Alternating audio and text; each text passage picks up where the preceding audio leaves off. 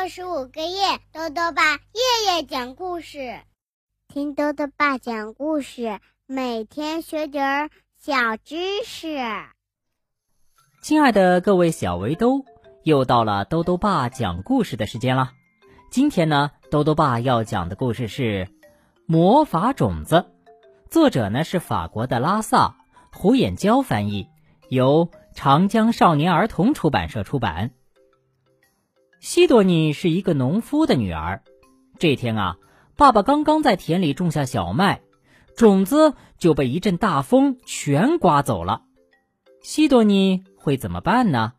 一起来听故事吧。魔法种子上集。从前啊，有个农夫，他和他的妻子还有女儿西多尼一起生活。他们拥有一个小小的农场和一片农田，在他们旁边住着另一个农夫和他的三个儿子，三个既淘气又喜欢嘲笑别人的男孩。他们每天都要嘲笑和捉弄西多尼。有一天，西多尼和爸爸准备把小麦种子种在田里，但是一阵大风吹来。刮走了所有的种子。西多尼的爸爸十分担心。哎呀，这可怎么办呢？如果种子不能发芽，就不能长成麦穗，我们就不能收获麦子。如果没有收成，我们就没有麦子磨成面粉。如果没有面粉，我们就没法做面包。我们会饿死的。西多尼听了爸爸的话，说：“爸爸，你不要担心，我现在就去找大风先生，请他把小麦种子还给我们。”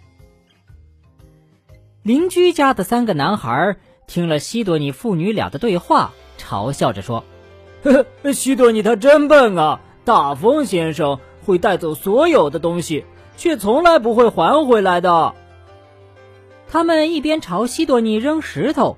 一边说：“看到这些石头了吗？这就是大风先生会还给你的东西，懂了吗？”西多尼躲过石头离开了，留下他们在一旁继续冷嘲热讽。西多尼踏上了前往风城山巅的旅程。他来到大风城堡后，没有遇到任何困难就进去了。城门是敞开的。城里随处可见迎风飘舞的窗帘儿，大风把保护窗户的木板吹得砰砰作响。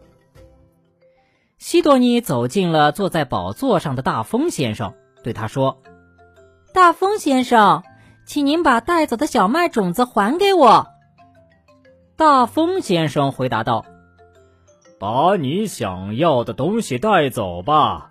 每当我经过的时候。”我总会带来一阵大风，我都不知道自己带走了什么。在城堡的一个角落里，西多尼找到了一把扫帚、一个垃圾铲和一个背包，他还把地板也打扫干净了。西多尼收集了一大把小麦种子，把它们放到了背包里。大风先生对他说。我不知道你拿走的那些是不是小麦种子，不过你赶快回家，把种子种到田里去，很快就会知道长出什么东西了。西多尼赶着回到家里，他把种子埋进自家田地里，大雨浇灌着，阳光照耀着，没过多久，红色的嫩芽。就从地里探出了头，接着地里长出了尖尖的帽子，在帽子下面是一张张有着尖耳朵的小脸儿，随后在小脸下面又长出了穿着红衣服、红裤子的胸膛和大腿，啊，地里长出了红衣服小精灵。在一个晴朗的早晨，小精灵们从田里跳了出来。一起欢呼着说：“去工作喽！”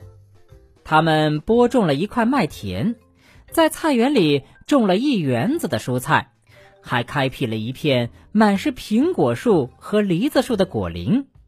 接着，他们在农场里修建了一个鸡窝、一个牛棚和一个猪圈。做完这些，小精灵们又开始缝衣服、做鞋子，还修好了农场的屋顶。农夫惊叹着对西多尼说：“谢谢你，我的女儿，多亏了你带回来的种子，我们再也不用担心会一无所有了。”好了，小围兜，今天的故事先讲到这里。西多尼带回的种子居然长出了小精灵，而且啊，还帮了他们很多大忙。那么事情到这里就顺利结束了吗？欢迎继续收听明天的故事。最后呢，又到了我们的小知识环节。今天啊，豆豆爸要讲的问题是：小麦可以用来做什么？豆豆爸告诉你啊。小麦是一种在世界各地广泛种植的谷类作物。我们中国呢是世界上比较早种植小麦的国家。磨成面粉之后啊，小麦可以制作成面包、馒头、饼干、面条等食物。发酵之后呢，还可以制成啤酒、酒精、白酒。小麦也因此成了我们的主食之一。豆豆爸还想问问小围兜。你还能说出哪些农作物的名称呢？如果想要告诉兜兜爸，就到微信里来留言吧。要记得兜兜爸的公众号哦，查询“兜兜爸讲故事”这六个字就能找到了。好了，我们明天再见。